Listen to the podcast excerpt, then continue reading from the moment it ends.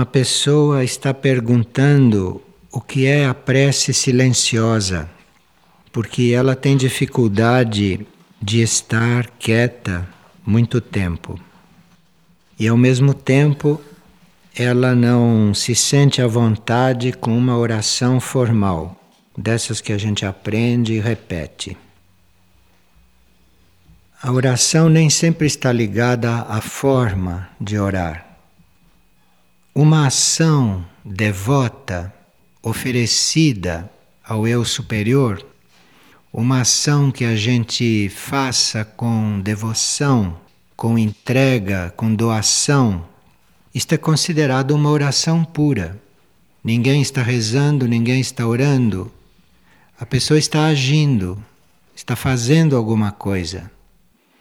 Mas se aquilo é feito com muita devoção, com muita oferta, e desinteressadamente, aquilo é uma oração pura. Outra oração pura, que não tem nada a ver com oração formal, e que também a gente faz em silêncio, é nós afirmarmos continuamente aquilo que aprendemos. Então, nós podemos ter entrado em contato com algum pensamento espiritual ou com uma lei espiritual, ou podemos ter aprendido alguma coisa em um livro espiritual. E todas as vezes que nós nos lembramos, afirmamos aquilo, que nós assumimos aquilo com a nossa intenção, isto constitui oração. Então, esses pensamentos do dia, além dos pensamentos que podemos colher nas nossas leituras, esses pensamentos, cada vez que a gente os afirma, cada vez que a gente se lembra deles e tenta segui-los e se une a este pensamento, isto é oração. Isto vale como oração silenciosa.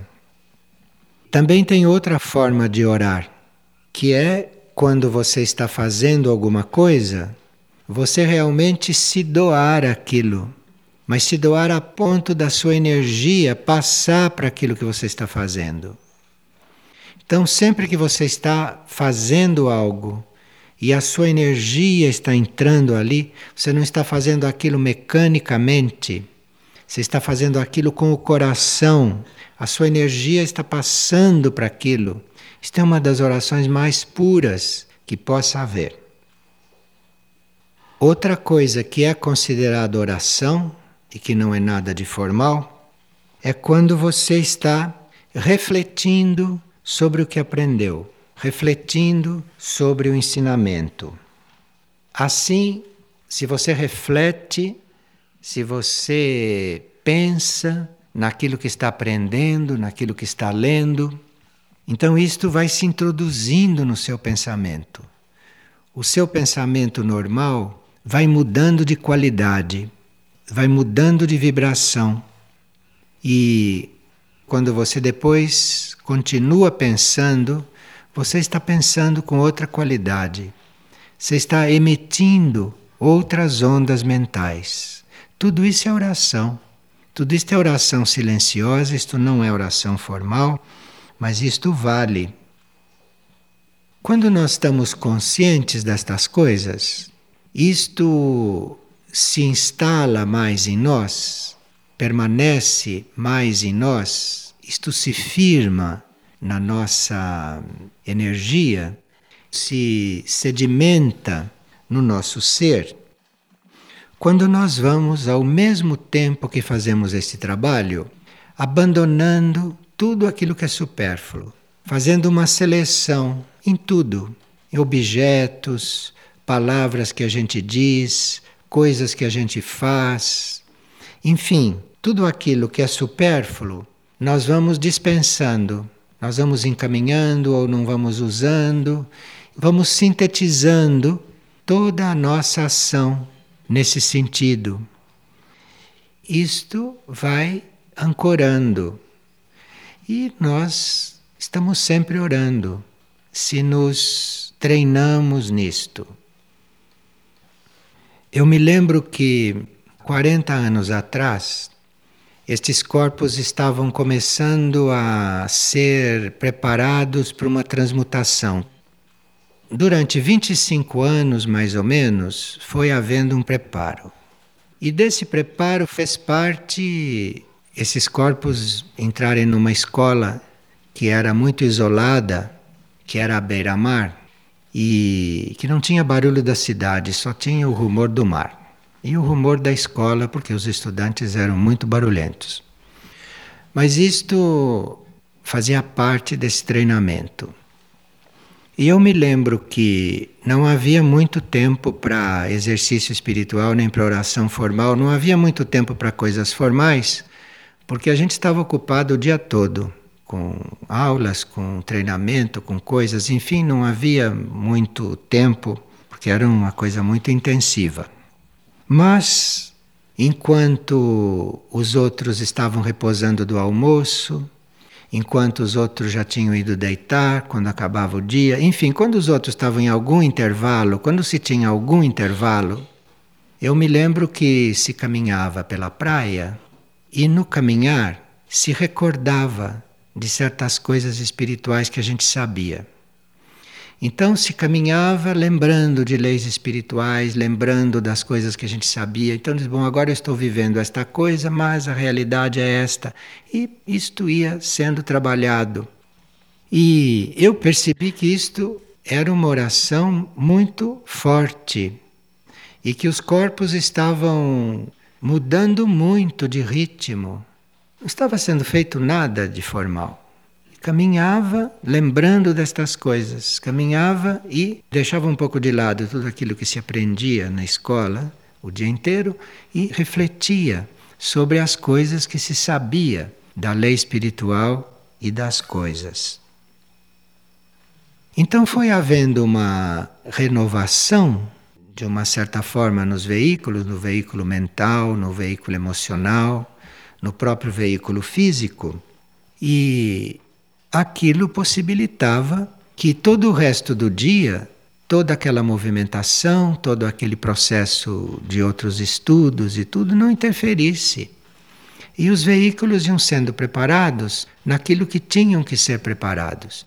E eu percebi que era nesses momentos que eram considerados oração e que aparentemente não existiam no horário, mas que eram usados para isso. E tudo isso é oração silenciosa, não é uma oração oficial, mas é muito válido. E como tem muitas pessoas que tomam transporte, tem pessoas que ficam até horas no trânsito, olha quanta oportunidade, quantas ocasiões para se fazer algo de real, válido. E uma pessoa pergunta: na busca de expressar a nossa verdadeira essência, o que pode nos ajudar? O que cria uma certa dificuldade nessa busca é a nossa ilusão de que a parte externa, de que a parte material, de que os corpos são algum empecilho para a gente fazer isso. Em qualquer situação a gente pode fazer esta busca. Basta que a gente esteja realmente disponível para a transformação. Porque a busca não é feita para a gente aprender alguma coisa. A busca é feita para você se transformar, para você se elevar, para você se sutilizar, para você encontrar os seus aspectos internos superiores. Então precisa estar disponível para isso. Você está realmente disponível. Não adianta querer fazer a busca e não estar disponível para o que der e vier. Porque você está buscando o Espírito e o Espírito está respondendo, inclusive com circunstâncias, com desafios, com novas propostas. Então você tem que estar disponível para isso. Senão, que busca está fazendo? Então, você começa a dizer: Eu estou buscando o Espírito, eu estou buscando o eu superior. Está buscando como? Se você recebe um desafio e não responde.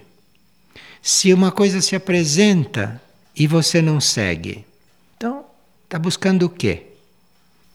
Quando você está buscando, a sua essência, quando você está procurando o seu eu superior, se você está fazendo aquilo sinceramente, tudo o que vem ao seu encontro faz parte desse processo. Então, se você está realmente buscando isto, tudo que se aproxima, tudo que chega, tudo que acontece, você tem que observar porque ali dentro tem um elemento que vai te levar mais perto daquilo que você está buscando. E estar disponível para tudo aquilo que chega, porque o que chega está em função dessa busca que nós estamos fazendo. Tem que ter fé nisto. Então, se eu estou buscando, se eu me volto para o meu eu superior e dez minutos depois momentos depois, chega uma coisa inusitada, eu tenho que ver aquilo como resposta. E não dizer, não, eu vou tratar disso, eu vou responder isso e vou continuar minha busca. Não, aquilo era a resposta. E aí, em tudo isto, você vai ver um passo na direção disso que você está procurando.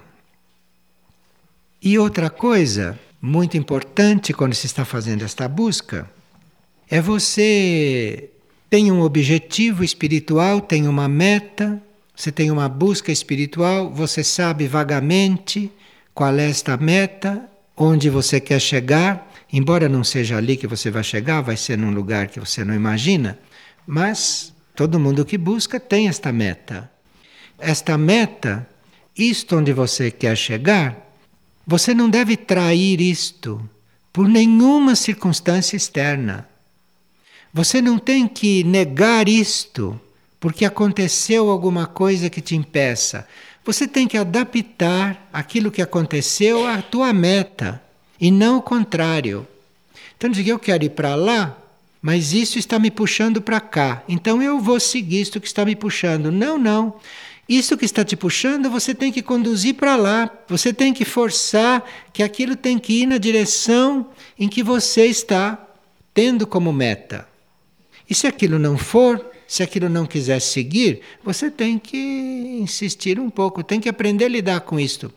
Você não tem que sair da sua meta porque alguma coisa está te puxando. Porque isso que está te puxando é uma prova. Você tem que pegar isso que está te puxando e se você não puder soltar, se não conseguir ainda, você tem que levar junto. Ou fazer um esforço para levar isto junto. E outra coisa, quando se está buscando a própria essência, a nossa essência não é nada do que aconteceu conosco até aqui. A nossa essência não tem nada a ver com a vida que nós levamos até aqui, nem com a vida que nós fizemos. A nossa essência não tem nada a ver com isto. Então, se você está fazendo esta busca, sinceramente, honestamente, você rejeite toda recordação que te vem, toda coisa do passado que você lembre, você rejeite, mande embora, porque isto é o oposto do que você vai encontrar com a sua busca.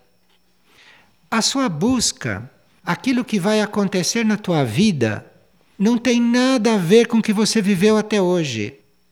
Então, tudo que você viveu até hoje para nada serve quando você quer realmente ser aquilo que é para ser. E claro que é preciso uma intenção muito firme de estar na nova consciência, de ter um conhecimento que ainda não tem. Então, tudo aquilo que a gente sabe, por melhor que seja, é algo que serve, que está guardado ali, que te acompanha, mas aquilo não basta. Aquilo é o conhecimento que você já tem, que você aprendeu, que te levou até ali. Mas aquilo não basta, você precisa de mais. Você precisa de outro estímulo, você precisa de outra energia. Você precisa conhecer outras coisas. Precisa esta insatisfação, precisa este contínuo buscar, inclusive como fazer, porque a cada momento que passa muda este conhecimento, muda esta técnica de estar buscando isso. Ao mesmo tempo que isto tudo vai acontecendo, nós vamos nos transformando, embora não percebamos, embora não temos consciência. Mas quando você começa esse trabalho, você já começou a se transformar. E aqui, diante dessas transformações, que para você pode ser imperceptíveis, você pode pensar que não está mudando em nada, que não está caminhando, mas os outros que estão em volta percebem. Percebem logo. Se não percebem conscientemente, percebem subconscientemente, inconscientemente, começam já a reagir. Começam já a criar resistências, criar obstáculos. Começam a criar coisas para te tirar dali.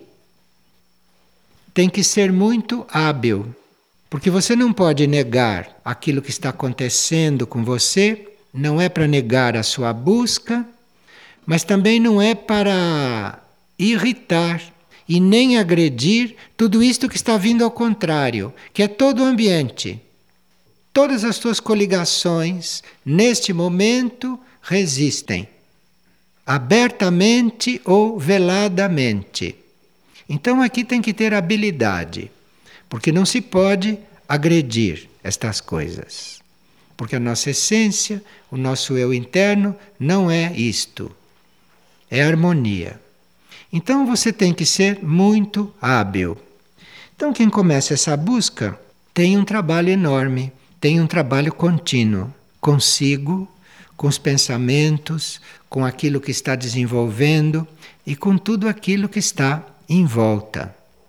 E mesmo que tudo aquilo que está em volta seja favorável, porque podem ser pessoas que também estão buscando, como num grupo espiritual, mas mesmo que eles estejam buscando, eles sempre servem de provas. E você de provas para eles. E ali tem que ser hábil. Aqui tem que ter habilidade de não negar o próprio ponto, de não negar o próprio grau de desenvolvimento, de não negar aquilo que é o ensinamento que já assimilou, que já recebeu, que compreendeu, e ao mesmo tempo não regredir, não se moldar, não negar, porque está havendo provas, está havendo pressões, está havendo incompreensão. E é com isto que a gente faz este trabalho. Este trabalho não é um trabalho linear, um trabalho horizontal, um trabalho fácil, um trabalho simples, porque logo que ele começa com muita sinceridade, começam a vir as provas ou as resistências, e aí tem que ter realmente muita clareza e muita habilidade. Aqui uma pessoa diz que tem um, uma ligação kármica com alguém que já é uma pessoa consciente que já tem um desenvolvimento espiritual e que esta pessoa tem muitos defeitos. E como é que isso pode existir? Uma pessoa que tem uma busca espiritual autêntica, que tem um desenvolvimento espiritual e que tenha tantos defeitos. Nós teríamos que entrar na lei do serviço. São muito poucas pessoas nesta humanidade, são raríssimos aqueles que já têm uma busca espiritual e ao mesmo tempo um desenvolvimento. E nós teríamos que cuidar de não projetar sobre estas pessoas aquilo que é a nossa ideia sobre eles. Não projetar isso sobre eles, porque isto prejudica. Na lei do serviço, você teria que ajudar a cuidar, você teria que zelar, você teria que ser guardião daquele que tem uma consciência já desenvolvida. Deixar os defeitos em segundo plano e ajudá-lo a continuar a desenvolver a sua consciência e não ficar admirado como é que uma pessoa desenvolvida pode ter tanto defeito. São muito poucas as pessoas, são tão poucas que estão cheias de defeito, porque não há muitos com consciência desenvolvida. Então aí precisa ajudar, ajudar naquele desenvolvimento. E o defeito é secundário, você não tem que estar pretendendo que aquele defeito se modifique. Você tem que ajudar aquele indivíduo tão defeituoso a desenvolver a consciência e não perturbar mentalmente esse desenvolvimento da consciência que está acontecendo por causa dos defeitos dele. Não sei se isso está claro. Isto num grupo espiritual é muito importante, porque nós estamos em contato com pessoas que têm vínculos kármicos conosco. E nós entramos em contato com pessoas num grupo espiritual que já estão desenvolvendo a consciência, mas cujos defeitos são aqueles que nós temos que encontrar de frente por karma nosso. Nós temos que estar em contato com esses defeitos por karma, porque já tivemos esses defeitos. Nós tivemos esses mesmos defeitos. Nós já produzimos desastres com esses defeitos em vidas passadas. Então, quando se está num grupo espiritual, emerge o defeito incompreensível para você. Como é que uma pessoa nesse estado de consciência pode ter esse defeito? Você deve este defeito. Você tem que estar confrontado com este defeito. Então, este defeito permanece com aquela pessoa durante o caminho de desenvolvimento dela, porque aquele defeito é a prova para os outros. Porque na lei do karma nós não escolhemos os nossos encontros. Alguns encontros nós escolhemos, mas são raríssimos. Os encontros que a gente escolhe são muito raros. A maioria dos nossos encontros dentro da lei kármica são todos kármicos. Então, em cada encontro, tem ali um karma para resolver. E quando você encontra um ser de um certo desenvolvimento que tem um defeito daqueles que para você é horrendo, cuidado com isto, porque você vai fazer um karma pior com aquele indivíduo por não estar sobrepondo ao defeito dele o desenvolvimento dele. Você não está cuidando de que o desenvolvimento dele prossiga, continue, que não se interrompa por causa daquele defeito. Defeito pode ficar em arquivo numa determinada encarnação. E se no nosso encontro com o indivíduo surge aquele defeito, é porque aquele defeito não era para estar em arquivo para ele trabalhar depois. Você é que tem que trabalhar diante daquele defeito. Sabe, são coisas dos grupos espirituais que a gente teria que ter muito presente para não estragar o ambiente e para não estar num grupo espiritual assim como a gente está na vida comum, na vida normal. Esses defeitos na vida normal, todo mundo entende e compreende, porque é uma vida assim mesmo. Mas num grupo espiritual, os defeitos são coisas muito mais delicadas para você tratar com eles. Porque aí você vai ficar mais devedor ainda daquela pessoa, porque você não colocou o defeito dela em segundo plano. Não é que você não vai reconhecer o defeito, mas se é um defeito tão crônico, aquilo é para estar ali na sua frente, para você aprender a lidar com isso, para você aprender a lidar com este contraste se vê logo quando este karma terminou. Porque isto vai assim num crescendo, isto vai assim num estado de tensão. E se você está ali dentro da lei, em vez de dizer como é que um indivíduo deste possa ter este defeito, você diz, mas com todas essas qualidades, vamos ajudá-lo para que este defeito não o perturbe. Percebe como é diferente esta psicologia? Como é diferente este mecanismo em um grupo espiritual? E ali você tem que ficar na lei, você tem que ficar na lei do serviço. Serviço é isto também. É você estar a serviço diante de uma realidade desta. Senão nós ficamos num grupo espiritual como ficamos num jardim da infância, entrando em atrito a toda hora e sem compreender aonde estamos. Agora, quando a tua parte ali terminou, se isto está bem compreendido, e se isto é posto em prática, você vai sentir a uma certa altura um certo alívio, uma certa distensão naquele relacionamento. Naquele relacionamento assim, de você estar diante da qualidade do outro, do desenvolvimento do outro e do defeito do outro ao mesmo tempo. Então ali, quando isto chega no ponto kármico que é para terminar, aquele pode continuar com o mesmo defeito porque está sendo prova para outros, mas em você isto dá um alívio. É como se ali desatasse um nó. Você fica aliviado diante da mesma situação. Aquilo quer dizer que o teu karma com aquilo terminou. E aí pode ser o teu karma com o indivíduo que te serve de prova, como pode ser o teu karma com o defeito que ele está te apresentando. Porque aquele defeito você teve, ou ainda tem, só que você não vê. Se você não tivesse, você não se incomodava tanto com o defeito dele. Então aquilo, a uma certa altura, dá um alívio. Você sente que é como se tivesse desatado uma coisa ali.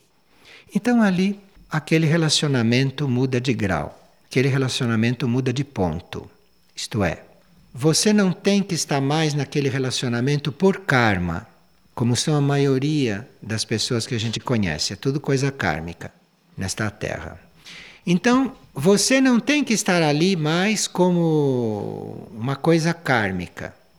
Daquele momento em diante, aquele relacionamento ou é opcional Opcional quer dizer as pessoas vão cada um para um lado e uma não vê mais a outra. Isto é uma solução para um relacionamento opcional. Terminou o karma, cada um vai para um lado, acabou. Ou tem outro destino, um relacionamento resolvido.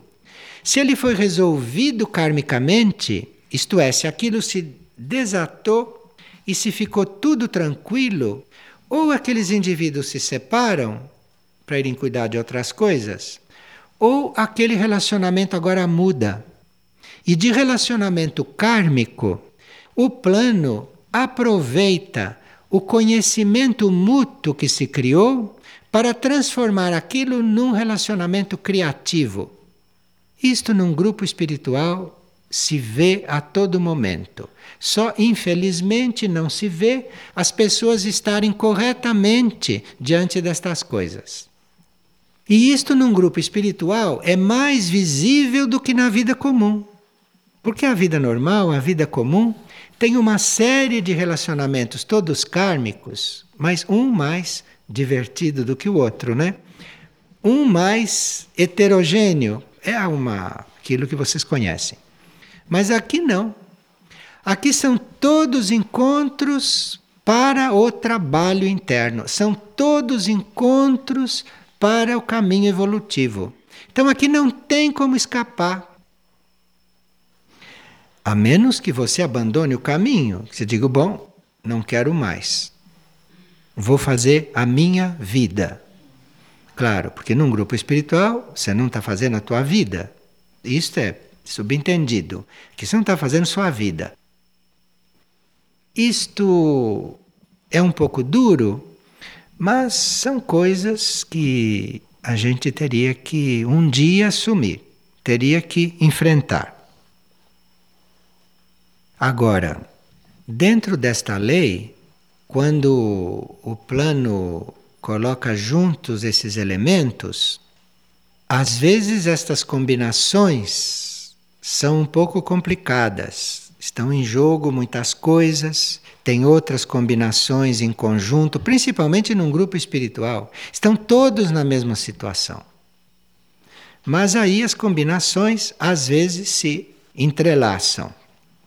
E normalmente aquele que está pagando um karma se sente em situação mais delicada do que aquele que está naquela situação recebendo e uns estão pagando karma e o outro está recebendo, recebendo estímulo, recebendo impulso naquele mesmo relacionamento. Aquele que está pagando e que por ele ser ignorante, ele acha que a situação dele é mais difícil, ele deve pensar que numa situação kármica, sempre que você está pagando, sempre que você está sofrendo, isso é uma situação melhor do que aquele que está recebendo. Porque aquele que está recebendo está criando novos vínculos com aquele que ele está lidando. E você que está pagando está no caminho de dissolver os seus vínculos. Então aqui é outra coisa que é as avessas, com respeito à mente comum e à mente normal. Então, entre duas pessoas, aquele relacionamento kármico, tem sempre um que está numa situação mais favorável naquele relacionamento. O que está mais perto da liberação é o que está menos favorável. Então veja que num grupo espiritual tudo é o oposto da mente comum, da mente normal e da vida normal. Não se quer dizer que quanto pior, melhor. Não é bem isto. Mas é mais ou menos. E claro que tudo isto é para ser vivido com muita alegria, porque isto é para ser vivido com muita alegria porque a gente sabe o que está vivendo.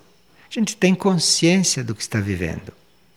A gente não está iludido de que em caminho entrou. Entrou no caminho da libertação, entrou no caminho de retorno. Então, tudo aí converge para você fazer o seu processo.